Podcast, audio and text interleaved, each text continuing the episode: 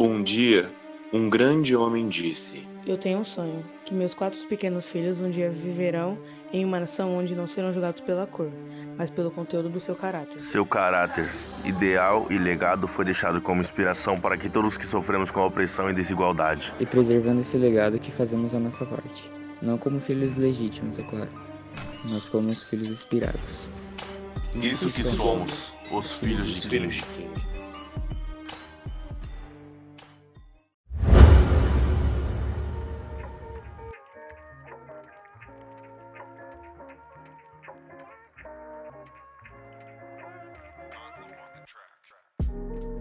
Salve, salve, rapaziada! Quem fala é o Samuel, mais um, com mais um podcast dos Filhos de Kim pra vocês, hein? Então, hoje é um dia especial que hoje vamos ter uma entrevista com nada mais, nada menos que a minha professora, uma convidada bem especial, particularmente para mim, ainda mesmo. É, e vamos abordar alguns temas sobre o racismo, assim, e ver o que ela acha sobre esses temas. Então, pode se apresentar, Andréia, para o povo aqui? Então, meu nome é Andréa Carla de Oliveira, eu sou formada em Ciências Sociais pela Pontifícia Universidade Católica de São Paulo e sou professora de Geografia na Prefeitura do município de São Paulo sou professora do ensino fundamental e médio. Tenho 23 anos de magistério entre uhum. rede estadual e municipal. Certo. Certo, certo. Incrível. Então, vamos começar, vamos começar. É, para você, André, com base no que você já viveu, o que é o racismo para você? Olha, é, falar de racismo é, é algo bastante é, falar das minhas experiências, né? Passa pela minha subjetividade, mas eu acho que a gente tem que fazer uma análise mais distanciada, né? Então, falar do racismo, de uma sociedade racista, é falar de uma sociedade onde alguns grupos é, étnicos são tratados como minoria, né? E, e, e são grupos étnicos que não têm acesso há uma participação política e econômica em função justamente dessa origem, né? No uhum. caso, os negros, os indígenas no Brasil são as pessoas que vivem sob a égide do racismo. E apesar da abolição da escravatura, os negros é, que aconteceu em 1889, os negros, por serem considerados nenhuma possibilidade de inserção na sociedade com condições de aprendizagem e uma possibilidade de ascensão social. No Brasil, quando a gente fala negro no Brasil, a gente está pensando nos pretos, né? Os uhum. negros retintos e os pardos. E segundo o IBGE, forma 55,8% da população. E é a população que hoje, em 2020, ainda sofre os reflexos da escravidão, porque a população que mora mal, que se alimenta mal, é a população que não tem um acesso decente à educação, é uma população para onde o Estado, o Estado, a única coisa que o Estado faz de fato em relação ao negro é usar a força policial. Uhum. Ou usar força policial se utilizando de policiais negros para oprimir os negros que moram principalmente na periferia, né? Se bem que o racismo ele tem uma tônica diferenciada no caso do Brasil, porque não basta a pessoa ter dinheiro para ela não ser vítima de discriminação, né? Uhum. Mesmo negro que ascende econômica e socialmente, que é um percentual ínfimo, ele também passa por um processo de discriminação. E essa discriminação, é, esse que a discriminação é um tratamento diferenciado, ele está ligado diretamente ao processo de escravidão. Porque o negro não tem acesso à escola, não teve acesso à moradia, não teve acesso ao trabalho, e hoje a gente olha uma sociedade, a maioria da população, porém é o grupo mais pobre, mais vulnerável, é o grupo que mais depende dos serviços do Estado e que é muito mal atendido por ele. Então, racismo é um processo de exclusão. social e econômica por falta de representatividade política, né? Uhum. Se a gente fizer uma visita, tomando São Paulo como exemplo, a Assembleia Legislativa, os ciclos deputados estaduais, a Câmara dos Vereadores, qual é a representatividade negra? Nem, né? No executivo, quase nenhuma. São pouquíssimos os deputados e vereadores ou deputadas e vereadoras negras, né? Sim, muito difícil. É, São Paulo teve, não teve nenhum governador negro e eu acho que teve um ou dois prefeitos negros. O que eu me lembro foi o Celso Pita. Uhum. Anterior a ele eu não me lembro de nenhum prefeito negro. Então essa coisa, pessoas não terem uma representatividade e não terem é, recursos financeiros dificulta a vida delas. E é, é justamente aí que está o tom do racismo, porque é a falta de representatividade, é a falta de ascensão social e econômica, né?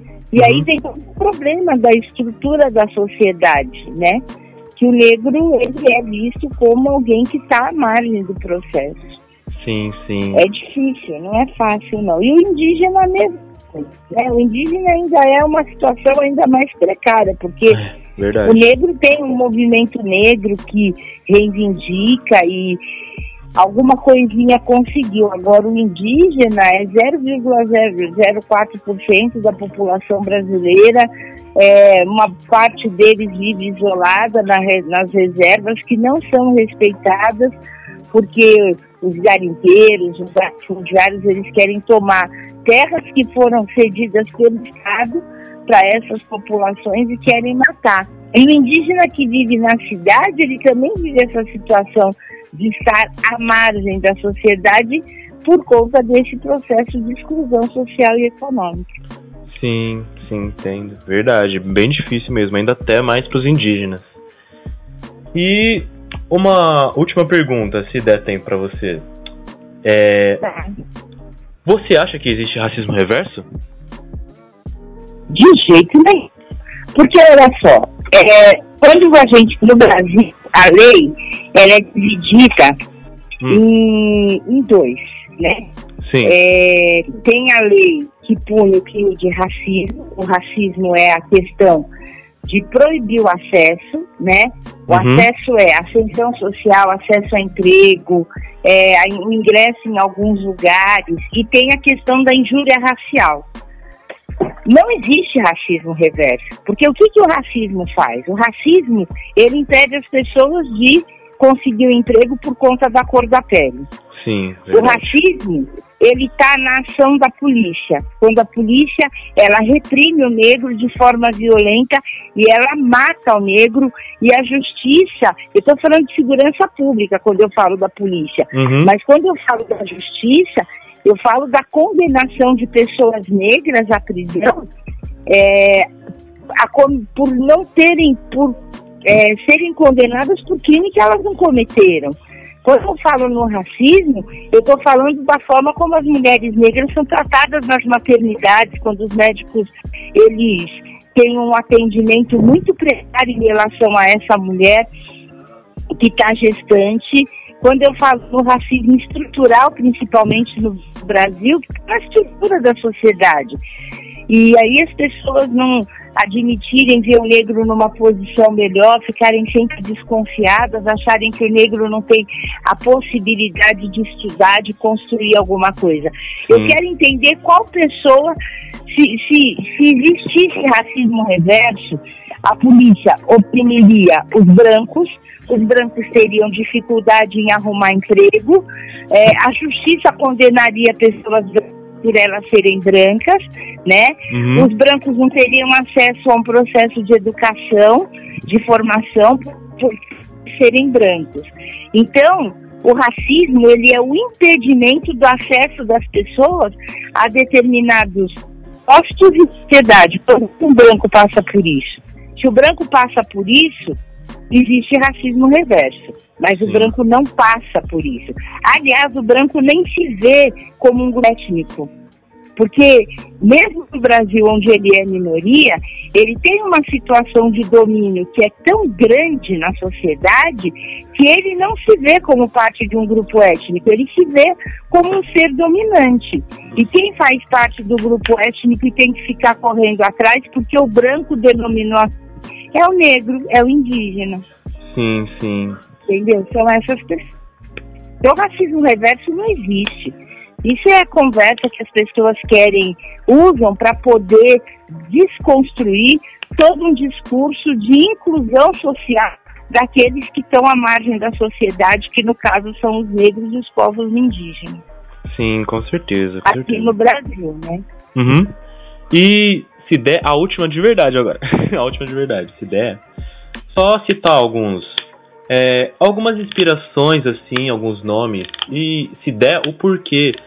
É, dessas de pessoas, referências, assim, que inspiram você nessa luta social. Ah, tem muita gente, né? Muita gente boa, muita gente que estudou e que serviu como exemplo. Eu posso falar para você de pessoas que não são conhecidas, mas que me serviram de exemplo, sim. Uhum. E tinha um professor chamado Silvio, é, quando eu estudava, ele foi, o- ele foi o primeiro professor negro que eu vi é, na escola que eu estudei. Ele era Uhum. professor de educação física e, por coincidência, ele era meu vizinho em Pinheiros e era amigo do meu pai. Uhum. Mas é, eu acho que, assim, quando a gente fala da história do Brasil, né, eu Uhum. acho que tem a do Brasil, do Itamaií, que é mãe de Luiz Gama, Luiz Gama que foi um negro que trabalhou e conseguiu libertar mais de 500 pessoas escravizadas, né? Uhum. é, Luísa Maim, Dandara, Luiz Gama, é, Lélia Gonzalez, Maria Beatriz, que é uma historiadora, professora de história, que escreveu muito a respeito da história do negro e da história da mulher no Brasil, né?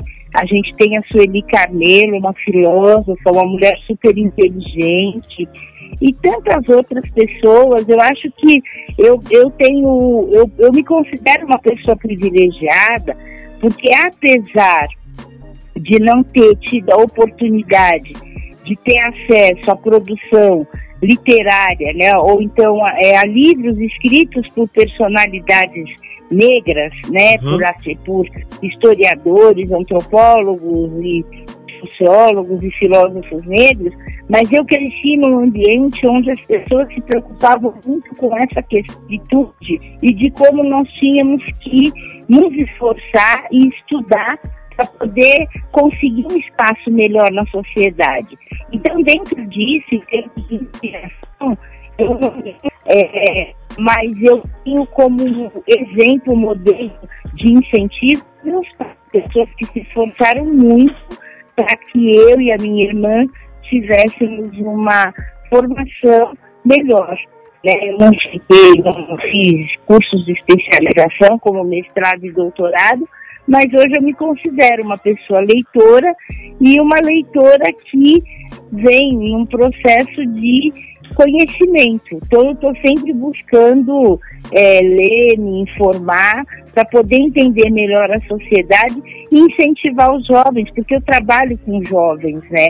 Uhum. Então eu tenho muito essa preocupação de eu não sou a inspiração dos jovens, mas eu indico pessoas que podem, através dos seus escritos e da sua trajetória de vida, inspirar esses jovens para que eles é, é, busquem é, o seu espaço. Nem que tenha que brigar por isso, não é a briga física, mas é se formar, é ter conhecimento para disputar a ocupação dos espaços com total capacidade, porque a partir do momento que a pessoa tem conhecimento, que ela é capacitada, espaço, que ela é por. E aí a gente tem uma pessoa que pode nos beneficiar. É isso. Entendi. Então. Obrigado, André. Esse foi tudo e muito obrigado por participar e ajudar a gente aqui, entendeu? Não tem que agradecer, não. Quando precisar de alguma coisa, só dá um toque. Ok, ok. Muito Espero obrigado. ter ajudado em alguma coisa. Ajudou bastante, ajudou bastante. Então é isso. Então tá, um abraço. Um abraço. ficamos por aqui. E é isso, gente. Obrigado. Obrigado, professora. Tchau. Tchau. Por nada, um beijo. Tchau. Um beijo, beijo.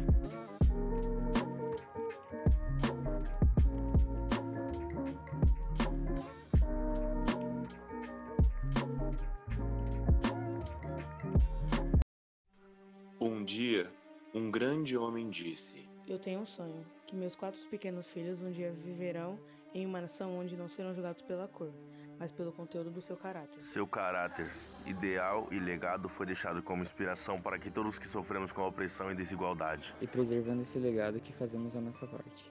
Não como filhos legítimos, é claro, mas como os filhos inspirados. Isso que somos, os filhos de Filhos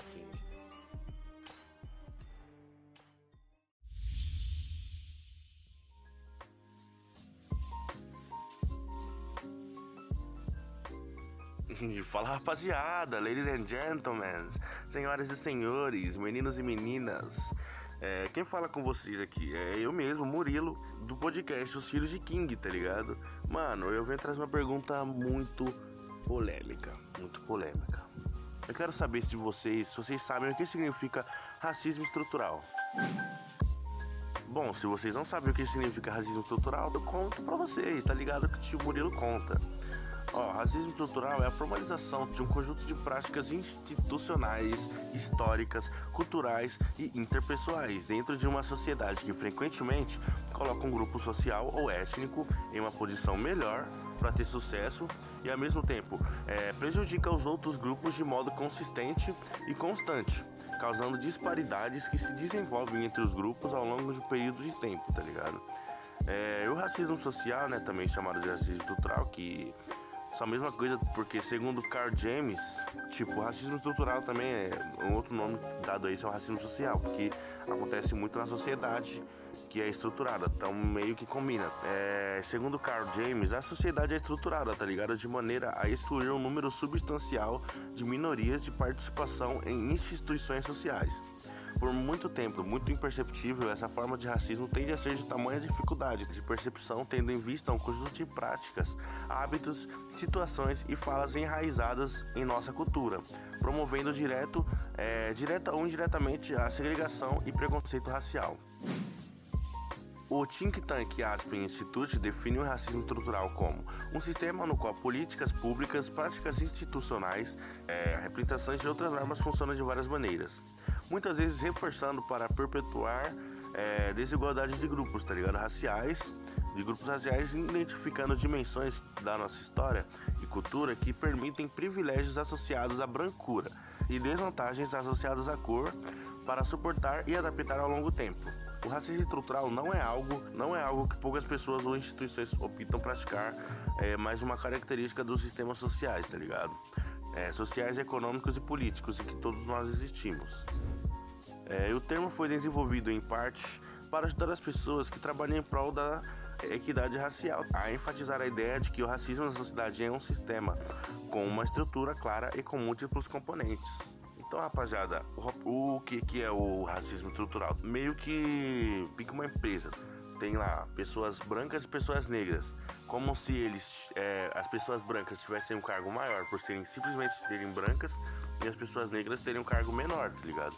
Como eu já vi uma frase um dia que eu vi contar com Mandela, o que, que ele achava do mês da consciência negra, que é o mês que estamos agora, novembro, né? Que mês da consciência negra. Ele falou que acha isso total um absurdo.